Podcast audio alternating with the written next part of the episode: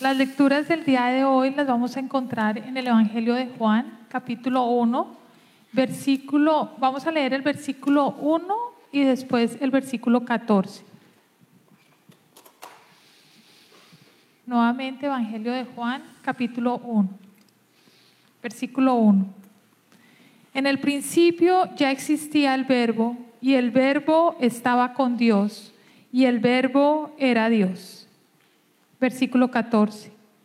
Y el verbo se hizo hombre y habitó entre nosotros y hemos contemplado su gloria, la gloria que corresponde al Hijo unigénito del Padre, lleno de gracia y de verdad.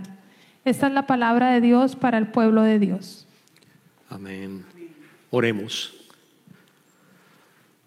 Padre eterno, te damos infinitas gracias por la oportunidad de estar juntos en tu santuario, Padre mío, y poder adorarte y poder expresarte también nuestros sentimientos y lo que nos está ocurriendo en nuestras vidas. Yo te pido, Padre, que a través de tu Espíritu Santo podamos tener tranquilidad, podamos dejar de un lado las preocupaciones que tenemos, Señor, en esta época de Navidad, para poder entender y recibir tu palabra, para poder aprender y recibir ese mensaje que tú tienes preparado para cada uno de nosotros.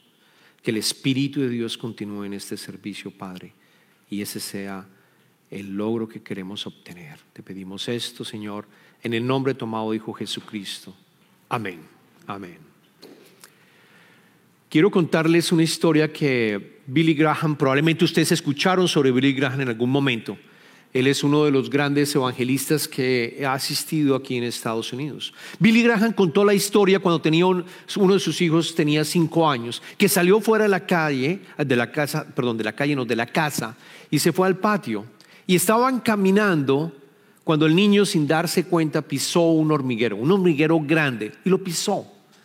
Y el niño se dio cuenta que todas las hormigas, como ocurre cuando alguien pisa un hormiguero, todas las hormigas empezaron a salir por todo lado.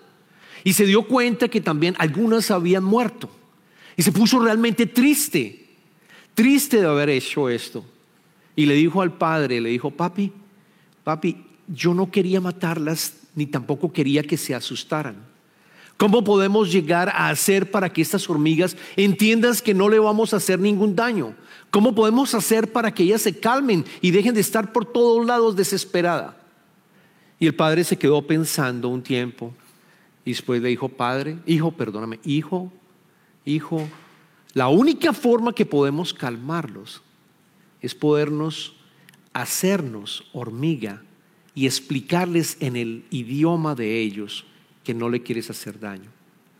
Y esa misma analogía y metáfora es lo que nosotros estamos en este momento celebrando y particularmente en el día de hoy. Vamos a recordar que Dios se hizo hombre y vino a nosotros para poder expresar no solamente el mensaje de Cristo en ese nuevo en ese nuevo pacto con su sangre, sino darnos también salvación. Es decir, es, entender el proceso de encarnación, que es un misterio precioso. Es un misterio precioso. El niño entendió en ese momento que la única forma de hacerlo es volviéndose como una, una hormiga. Y se dio cuenta también que no hay forma que nosotros podamos llegar a o él volver a convertirse en una hormiga, sino solo Dios que lo hizo. Estamos en la tercera semana, lo hizo volviéndose hombre, en la tercera semana del Adviento. Estamos a una semana de Navidad y hemos estado estudiando durante las últimas semanas el Evangelio de Juan, que es precioso. De hecho, lo estamos estudiando los días miércoles. Vamos a volver a hacerlo en, enero. Vamos a continuar en, en, enero, la segunda semana de enero. Vamos a continuar con el estudio de Juan, que es un estudio precioso. Vamos apenas en el capítulo octavo, así que los invito a que hagan parte de este estudio tan rico. Y hemos venido en estas tres semanas del Adviento estudiando los primeros 14 versos del Evangelio de Juan, capítulo primero. Y hoy leímos el primer verso y leímos el verso número 14. Y voy a centrarme en el verso número 14 para entender, para entender el proceso, para entender el valor de la encarnación, para que entiendas y tengas una perspectiva diferente de lo que Jesucristo y Dios hizo al venir a la tierra y convertirse en hombre como tú y como yo. Así que lo voy a dividir en dos partes. El verso 14, vamos a leer la primera parte, la primera parte y dijo dice así, verso 14, primer la primera parte, y el verbo se hizo hombre y habitó entre nosotros. Y ustedes se preguntarán, verbo, ¿qué significa verbo? ¿Por qué Juan está hablando de la palabra verbo? Verbo representa a Jesucristo. Y para los judíos que estaban escuchando este mensaje, verbo significa la palabra de Dios. Para ellos, cada vez que ellos leían el Antiguo Testamento y escuchaban la palabra de Dios, ellos entendían que era Dios hablando y dando su palabra. Y sabían que, por ejemplo, Dios había hablado a través de la zarza ardiente a Moisés. Dios, ellos sabían también que Dios estaba hablando a través de los profetas. Sabía que también la palabra de Dios había llegado a través de los ángeles. Ellos entendían el verbo como la palabra de Dios. Y por otra parte, cuando Juan habla y escribe su evangelio y que lo termina más o menos en el año 90 después de Cristo, estaba también enviado para que los, para las personas griegas, las romanas de ese tiempo también entendieran el mensaje, que Dios se hizo hombre. Y, y cuando habla la palabra verbo, para, los, para ellos, para los griegos, para los romanos, para los gentiles, griego, en griego la palabra palabra significa logos. Y, y, logos en, su ambiente, en sus creencias, ellos consideraban el orden divino para los griegos y los romanos, era particularmente para los griegos, el orden divino que deja que todas las cosas estén realmente acorde a una fuerza divina. Es decir, de una u otra manera es Dios representado para, para ellos. Luego ellos debían de quedar impactados cuando escucharon estas palabras. Cuando dijo, el verbo se hizo hombre. La reina Valera, me gusta el mensaje que tiene la reina Valera de traducción porque dice, y el, y el verbo se hizo carne para expresar el proceso de encarnación. Y esto debió, de, nuevo, de generarles un choque fuerte, tanto a los, a los judíos como a las personas gentiles. ¿Cómo así que Dios se hace hombre? Y hubo en esa época muchas herejías. Por muchos años hubo herejías en donde ellos discutían y colocaban en duda que Dios fuera al mismo tiempo en Jesús hombre y, igualmente divino. No podían entender que eso fuera así. Hubo heresías que limitaban un poco la divinidad, limitaban un poco la divinidad, sino decían, no, es un hombre, es un profeta. Y otros decían, no, no es, no es un humano, probablemente es un espíritu en una forma de hombre. Negaban de alguna otra manera tanto la divinidad de Jesucristo como también negaban la parte humana de Jesucristo. Pero quiero que entiendas, y lo que Juan nos está diciendo, Dios se hizo hombre y Dios habitó entre nosotros, completamente humano, completamente divino, en cuerpo, en alma y en espíritu. Nació como un humano como tú y como yo. Jesucristo Dios, el Salvador del mundo, se hizo hombre tuvo que aprender a hablar, tuvo que ser cuidado como un bebé, respiró el mismo aire que tú y yo hemos respirado. Es maravilloso el mensaje que nos está trayendo y que hizo eh, Dios al enviar a su Hijo para salvarnos a nosotros. Y adicionalmente dice, habitó entre nosotros. Y yo quiero que entiendas que la palabra habitó Realmente lo que Juan está tratando de decirlo, decirnos es que acampó en medio de nosotros, porque la palabra en griego que significa habitó es esquenocenen, pero en griego significa un tabernáculo o una tienda de campaña. Luego Jesucristo vino y estuvo en una tienda de campaña que es su cuerpo y estuvo habitando por 33 años con nosotros en cuerpo y en espíritu. Estuvo durante 33 años en ese tabernáculo que se refiere también y, si- y- bíblicamente también trae también la analogía cuando el pueblo de Israel, por ejemplo, estuvo, 30, estuvo 40 años por todo el desierto, ¿se acuerdan? Durante todos esos 40 años. Y ahí, también hubo un tabernáculo que Dios preparó y allí se encontraba, allí se encontraba Dios también. Quiero que mediten en esto y es parte del mensaje en el día de hoy.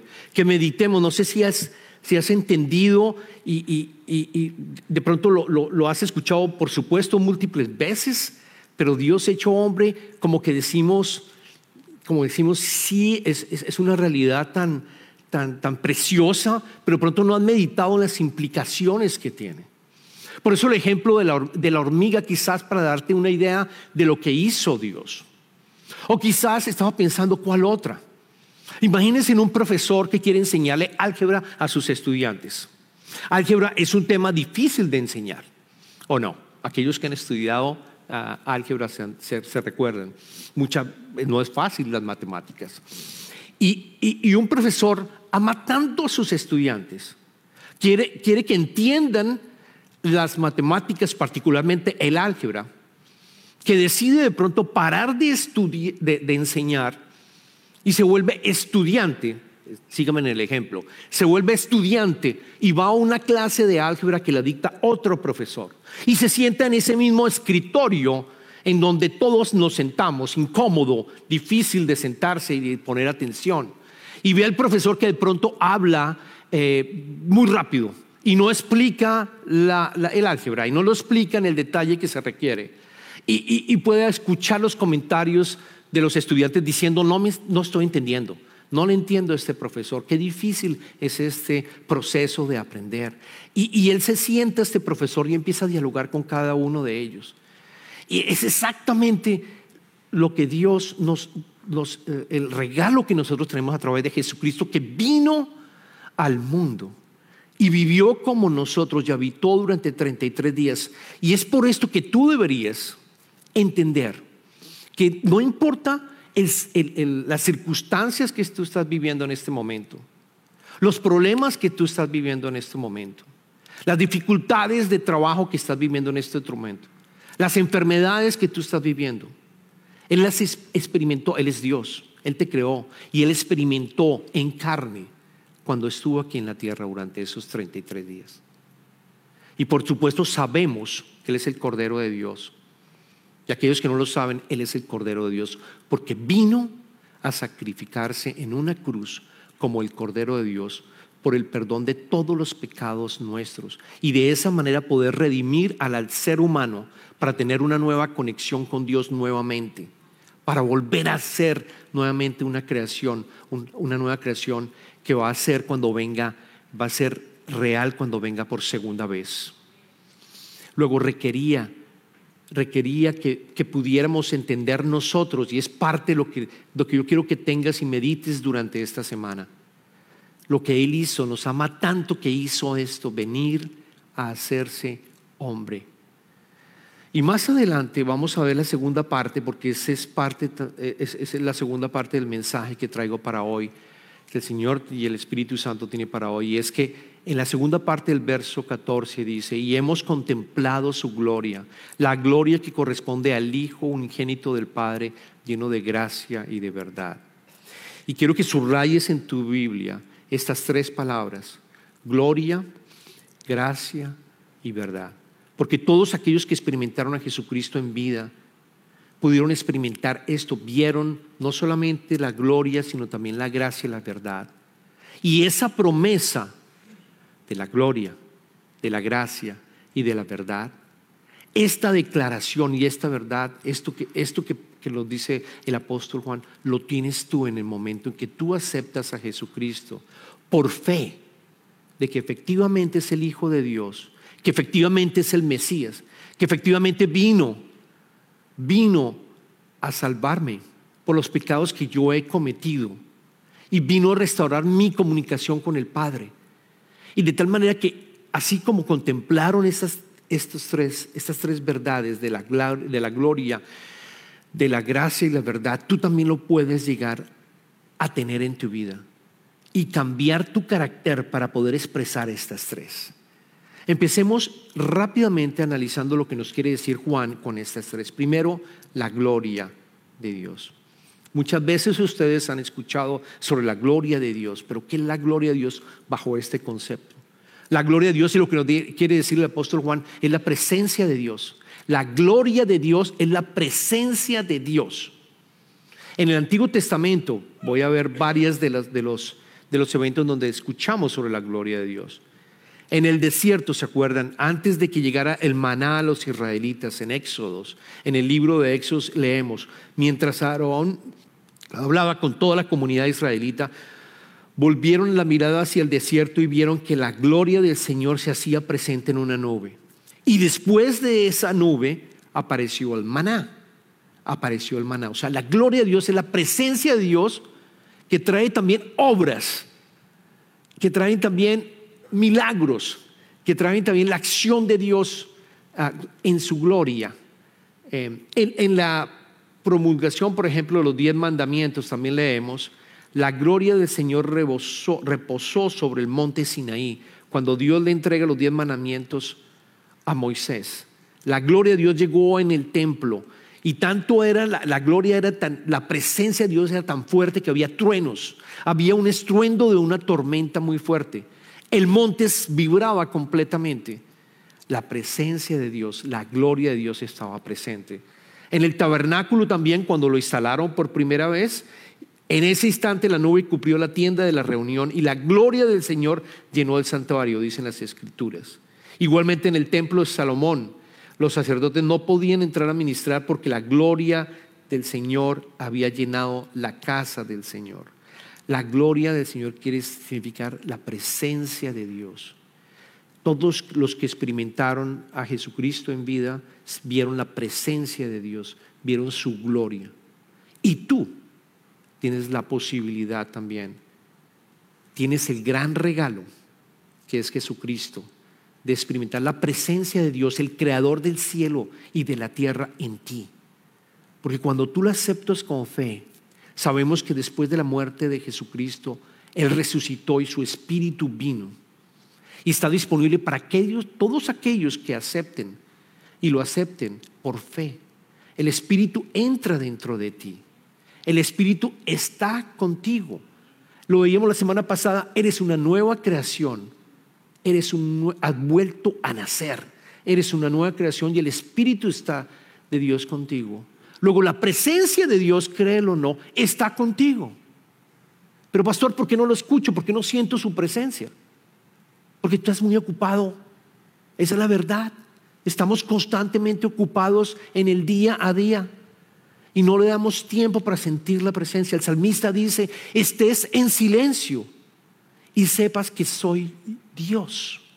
Si no logramos abrir espacios en nuestra vida, va a ser muy difícil experimentar la presencia de Dios en nuestras vidas.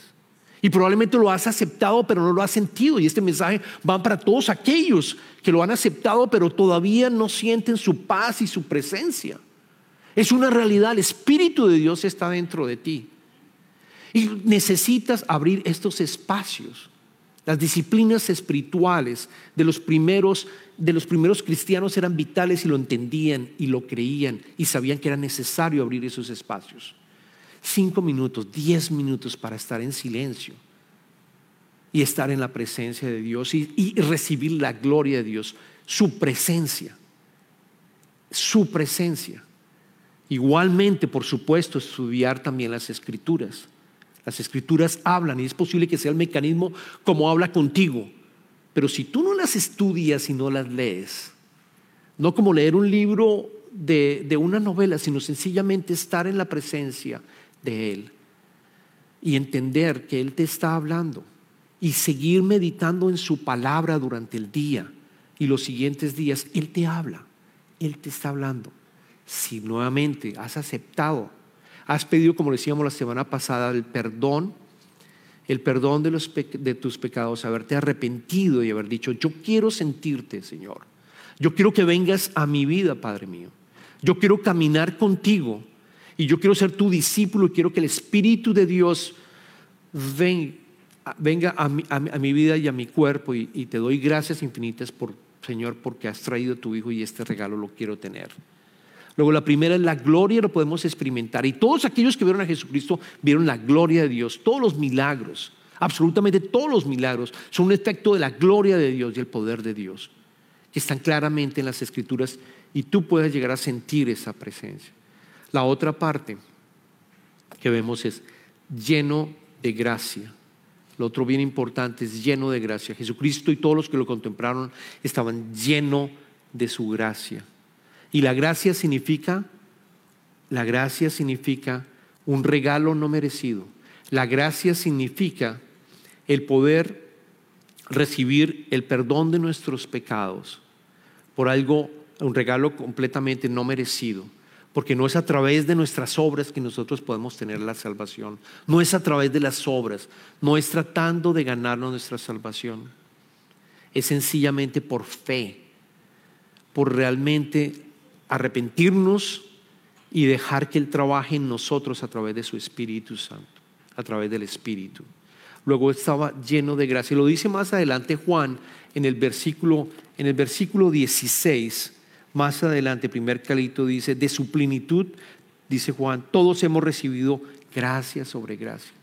Solo, luego, gracia no es solamente el, perdón de nuestros pecados, ese regalo inmerecido para salvarnos nosotros, sino gracia continúa. Y Juan lo que quiere decirnos es, vamos a estar sufriendo, porque lo dice bíblicamente, vamos a continuar sufriendo, pero va a haber gracia sobre gracia vamos a, sentir su presencia para poder pasar las dificultades que tú estás viviendo.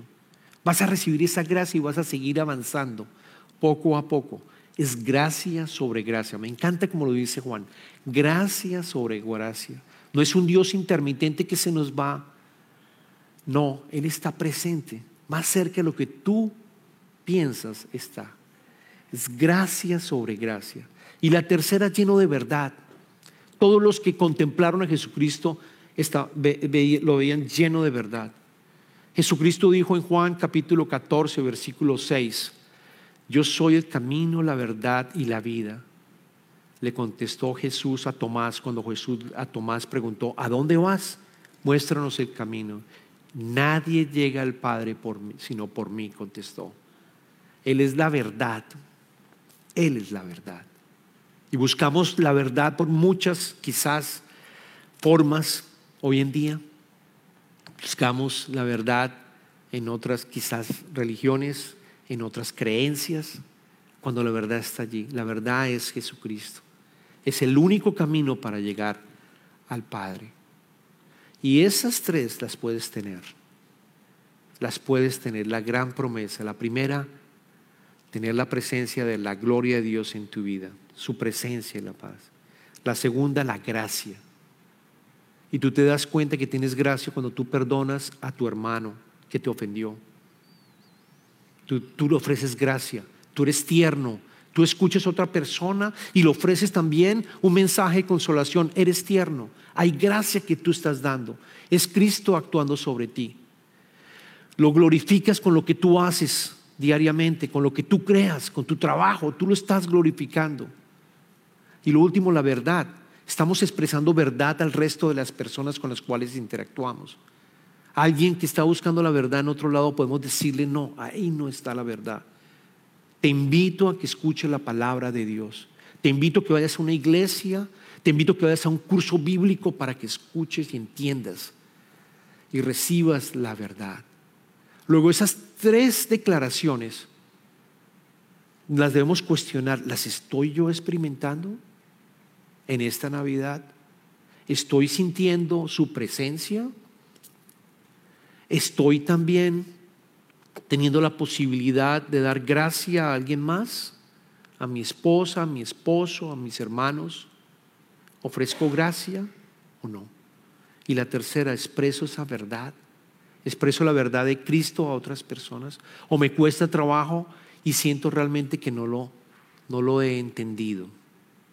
Si alguna de estas no está, a pesar de que has declarado que tienes a Jesucristo en tu vida, yo te invito a que en esta semana, antes de la Navidad, te sientes durante unos minutos con Él. Que te quedes en silencio que tomes si quieres un journal y escribas y le pidas al Padre que tú quieres tener su presencia y sentir su presencia en tu vida, que te da paz que sobrepasa todo entendimiento y te ayude a pasar esa dificultad que quizás estás teniendo. Y la segunda, que puedas ofrecer gracia y recibir la gracia de Él y ofrecer gracia a otros y dar verdad con tu vida. Esa es la invitación en esta última semana de Adviento. Porque todos los que contemplaron a Jesucristo lo experimentaron, experimentaron su gloria, experimentaron su gracia y la verdad. Y las tres las puedes experimentar tú. Jesucristo te invita a que seas un discípulo y que tu carácter sea cambiado de tal manera que puedas tú reflejar estas tres. Oremos. Padre, te damos infinitas gracias por tu palabra. Te damos gracias por el apóstol Juan, que maravillosamente en estos 14 versos, Padre, nos explica claramente lo que hizo tu Hijo por cada uno de nosotros. Te pedimos, Señor, que nos ayudes esta semana a hacer un examen de conciencia, Padre, de qué tanto estamos nosotros experimentando la gloria de tu Hijo, la gracia de tu Hijo y la verdad, Señor. Y si hay algo que lo bloquee, Padre mío, muéstranos para poder experimentarlo, Padre, y empezar este proceso de transformación y esta esta vida rica que es caminar contigo. Si el pecado y de pronto algo que nos está ocurriendo en este momento, que nos sentimos avergonzados, Señor, te pedimos, muéstranos, Señor, que, podamos arrepentirnos tal como Juan el Bautista nos invitaba, que tengamos un proceso de arrepentimiento por, por nuestros pecados. Porque Jesús, y sabemos tu Hijo, nos encuentra en el momento en el cual nos encontramos.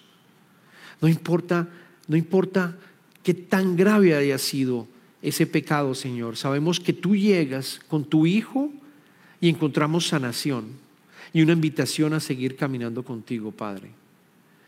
Ese es nuestro deseo, Señor, en esta semana que tenemos antes de la llegada de Jesucristo, de tu Hijo y que celebramos. Que sea una Navidad diferente, Padre, en nuestros hogares, en nuestras familias, en nuestro país y en nuestros países, Señor.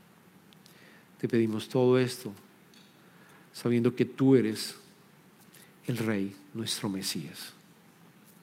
En este momento entramos en las ofrendas y le damos gracias a Dios también por todas las bendiciones que hemos recibido. Y te pedimos que bendigas todos aquellos que van a ofrendar, Señor, para que esta iglesia siga como todas las iglesias trabajando para tu reino. Bendícelo, Señor, y multiplica también las, las ofrendas. Te pedimos esto en el nombre de tu amado Hijo Jesucristo. Amén.